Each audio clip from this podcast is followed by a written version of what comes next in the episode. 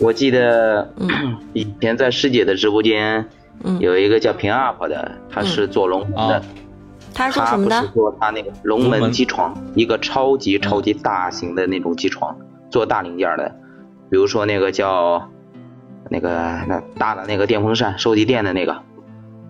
啊，那个大风扇，哦。他不是做那个配件的吗？那一个配件多对对对大呀？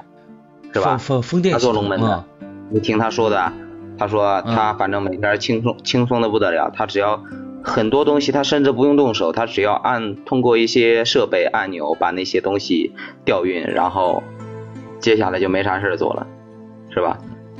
这是开关师傅，还有一种就是。他，你这些东西你按按钮怎么能实现呢？它里面有那个程序呀、还有一种就是搞编程的，这两样是贝贝怎么说呢？嗯，贝贝是这样，呃，这个是在你学了数控以后，然后嗯对数控的理解到这么深。但是如果嗯你想象一下，你是站在一个厨子的角度，你看待数控，会不会就看待数控的眼光跟我看待数控的眼光是一样的？就是是的，马我第一位在里面做回答你，一定是的。各行各山。对啊，啊就像你你现在看看一个就是你喜你当时放弃的那个厨师专业一样，就觉得啊这个好很很好。我甚至会感觉厨师专业，尤其这个这话说合适吗？那个做日料的那个，我说这他妈有啥呀？就弄个米饭放面放在上面放一个虾，然后就敢往外端，收费还齁贵齁贵的。一点都没有错。而且你要长得帅点的厨师，我跟你讲，你长得帅点厨师做日料还特别能挣钱。我觉得他甚至有一些那个在在那个铲子上敲个鸡蛋画个心形，可能还有点难度。那个 对啊，日料其实它的难度更多是在于食材的新鲜度，而不在于这个技能真的会，它真的会出现。我不知道这事儿，嗯，因为咱也没有这种机会去接触这些所谓的日本的这些日料大师啊。听说年纪很大，每一把每一把每一把这个米，它的个数都是一样的。我当时在想，扯淡吧你，你是数过是怎么样？我是不信啊，这东西。就就算它是一模一样，你你一嘴巴咬下去，你能还每次还能咬的一样吗？呃，对呀、就就是我们可能看待厨师这个专业，可能就这样，但是。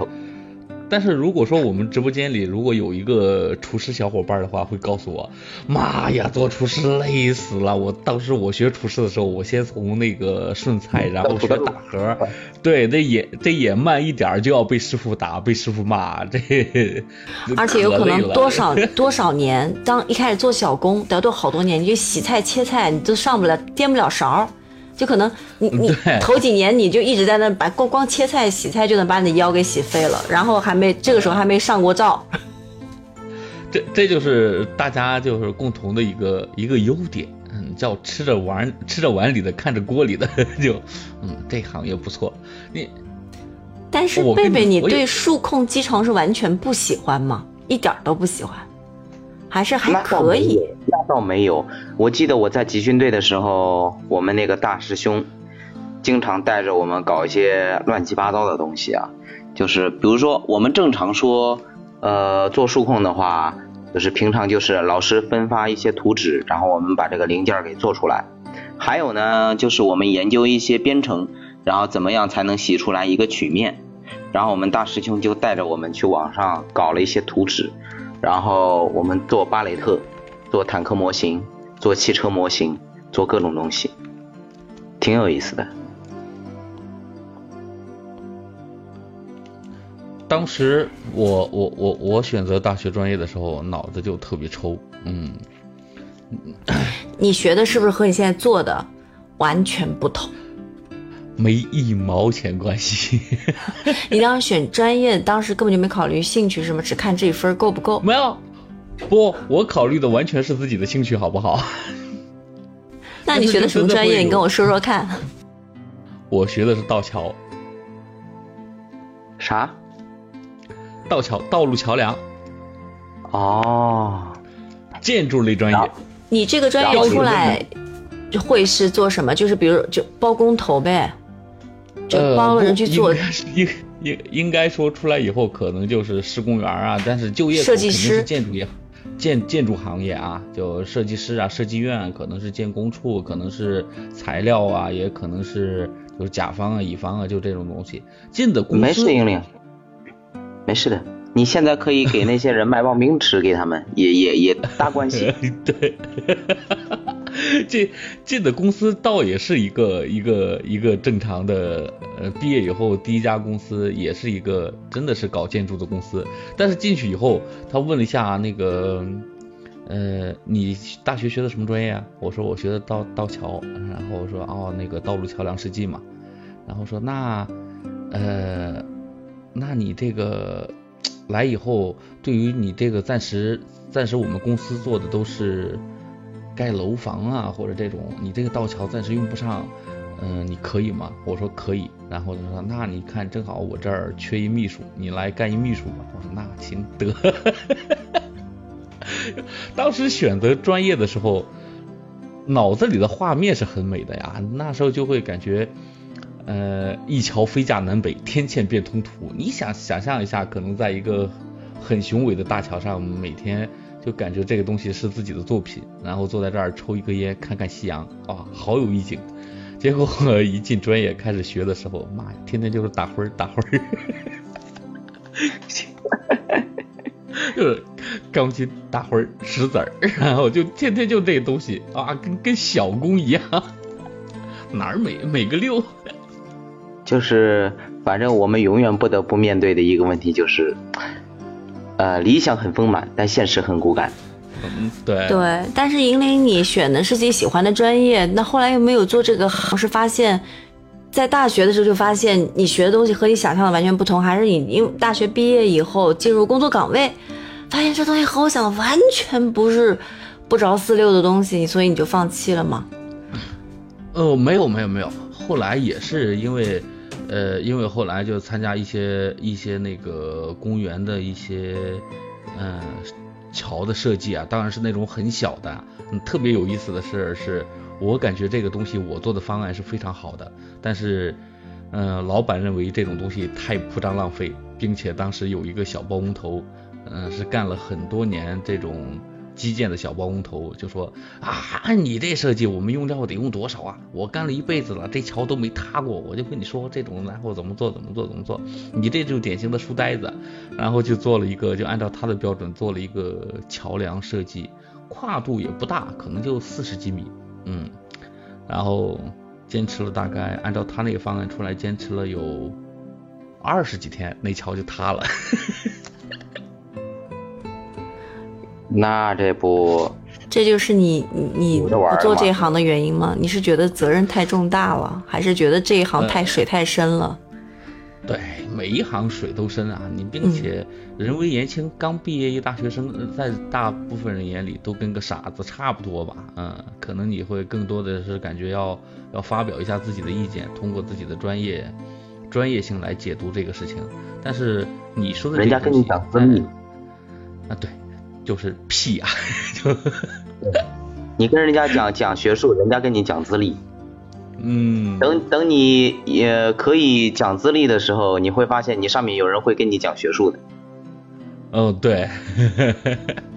嗯，所以学学习的东西和你将来做的事情，真的可能是风风马牛不相及。嗯。不是之前呃看过一个。搞笑的那是段子还是干嘛？不知道。一个一个那个叫乘客在飞机上遇到一空姐，嗯，就看那空姐长得很很很漂亮，就是问她说：“哎，你以你的条件，你可能会被星探发现去成为明星，你怎么会来当空姐呢？”然后那空姐说：“嗯，以前我也想当明星的，所以我去学了音乐，最后没办法。”发现出不了头，还是做空姐 收入比较多，收入还还有保障，对吧？他每个月至少嗯定点发，什么跑国际航班，嗯，对，还能有更多补贴。对，其实就是说，哎，就像刚刚梅英说过一个问题，说，嗯，反正做什么都一样，干嘛不选择一个自己喜欢的东西？当然，这个问题其实我憋了很久很久了。我想跟梅英说的，梅英，很多时候。你是没得选的。嗯，就像我，我想当厨子，为了保住自己的腿，我不是还是学了数控了吗？嗯，嗯 啊对是不是？对，很多时候是没得选的。但是你看似这个大学专业好像，呃，可能可未来，那这是不是选专业可以随便选？那也并不是哦。那并不是，你得对自己的人生、就是我对自己的家个人庭负责。对我个人的建议是，如果说自己的家底，嗯、真的没有那么雄厚的时候，嗯。还是就像张雪峰那样，就建议大家考虑从实际，嗯，来考虑专业啊，并且，真的理科的就业要比文科的就业简单很多。啊、工科就业，对，就这个工科的就业，它的面会很广，因为这个东西，它说实话，它是真的有，是存在存在专业壁垒的。嗯。嗯，对对对我可能我我可能没有学过新闻专业，但是有可能我们也会，嗯、就是包括做这些营销啊，或者做什么东西啊，做的可能会比这个专业出来的人更好。就像张雪峰那样，嗯他可能就是就是就是川大那个那个博导骂他，不就说你端着。呃，这个新闻学的这个碗，你砸新闻学的锅嘛？你就是嗯本身就是一个既得利益者，你还说这事儿，嗯嗯，其实在我看来这事儿，哎，各有各的说法嘛。就包括那个教授，那不也是工科出来的吗？嗯自己的本科、研究生、博士都是都是工科出来的，嗯，嗯但是这种这种这种偏袒还是还是还是要有的，因为真的是文科出来以后，更多的选择可能还真的就是考公，嗯，考公考编这一条出路啊。对对，嗯，理科的话，那就真的是不太不太一样了，嗯，嗯它的专业但是现在性会要相对而言强一点。嗯，有很多专业，而且它是你会发现它，呃，在本科学其实是不合适的，呃，也有就是说它有可能就是，其实更多是往研究方向的话，你选择那种比较笼统的专业，你进入呃这个大学之后的规划，可能仅四年是不够的。其实家长对于对于这种看法，更多的时候他是出于一种很实际的东西来考虑，就是你不管说让孩子，尤其学一些就是可能看来未来前景一片光明的，你包括律师啊、财会啊，或者说，嗯，想想还有哪个行业会会比较吃香？医生，智能、人工智能现在啊，嗯。对，就就就是他会更更优先考虑的是就业，嗯，但是我是我是感觉未来的国家方向啊，或者说人类整体的走向，嗯，这种东西可能在未来变得不那么重要的时候，大家真的当当时是为了为了就业选择了一个自己不喜爱的职业，嗯，会后悔，嗯。嗯嗯，而且我不知道你现在感觉怎么样，就是咱们现在这个就业啊，其实好像本科出来就像没上过大学一样，现在整个教育就业方向都要到研究生了。像孩子们毕业以后，本科找不好找工作，好，那你怎么办？你读个研究生，嗯，就变成这样子的一个一个趋势，所以觉得，这哎，孩子们真的很辛苦啊，嗯。对，孩就子这个子学习是很是很累很累的。对，所以就是我在看的这个杂志上面有个教育专家叫这个陈志文，他就说，他说他建议学生和家长可以从七年的时间维度上去做一个规划。嗯，本科四年尽量选择基础学科，为将来的改变呢留有余地。其次还可以关注交叉学科，培养复合型人才是一个趋势。我觉得这个说得特别对。嗯，比如你想从事媒体，可以先学经济，再学新闻，这样你选择财经媒体时就很有优势。呃，就我觉得这个还是有道理。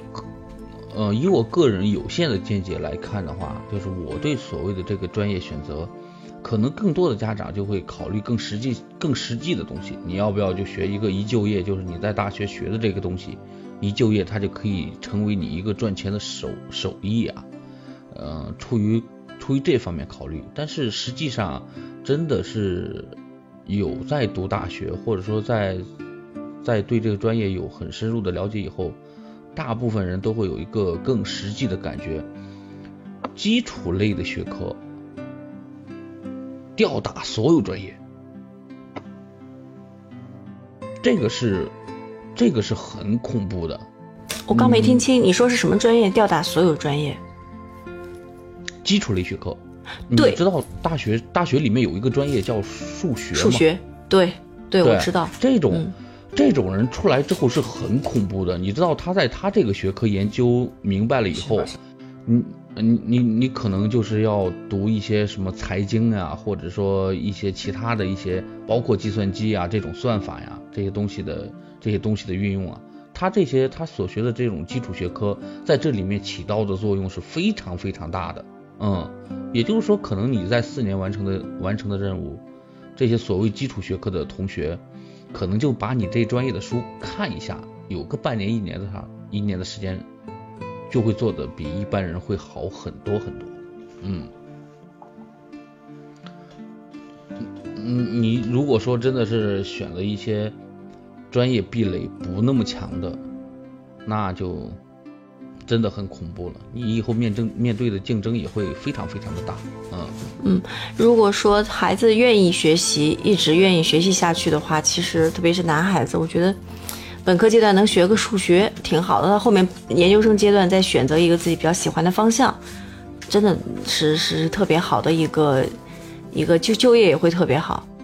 对，就像我们一开始聊到的，有一个中国亘古以来就有的职业，农民。嗯，他们可能一个种了一辈子的种了一辈子地的农民，他可能不知道不知道这个东西这个胚芽它是怎怎样的吸收养分，它的演变过程是怎么到最后一直到丰收啊这些东西，包括其中的一些转基因的东西，他们都不会了解。但是你真的一个 农科的学生出来种地，嗯，自己想一下吧。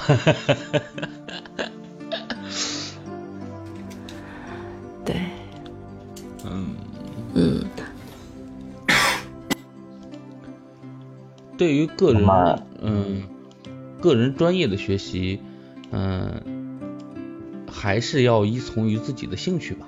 嗯，结合现实，然后嗯尊尊重孩子的兴趣，根据他特点进行一个慎重的选择。但是当然，这个选择嗯有可能在未来也会不停的变化，但大家也不要因此而焦虑。对，难难以想象一个嗯传媒学传媒的嗯博士生，当发现自己的这些所有的收入啊，嗯，你就业不就是因为就说白了不就是钱嘛，对吧？就这收入这些东西，你干不过一个不识字的网红的时候，他们会作何感想？有时间的时候，真想问一下这些学传媒的。我我也我也很，刚才其实小狼进来了，特别想问问他。呃那么我们可以保留保留这次询问的机会，下次再问。那么今天我们节目就到此结束，两位怎么看？好嘞，好，可以，好好，拜拜。那我们就这次节目就到此结束了，下次啊、下周四下周四。我们不见不散，好嘞，不见不散。拜拜。散。好，拜拜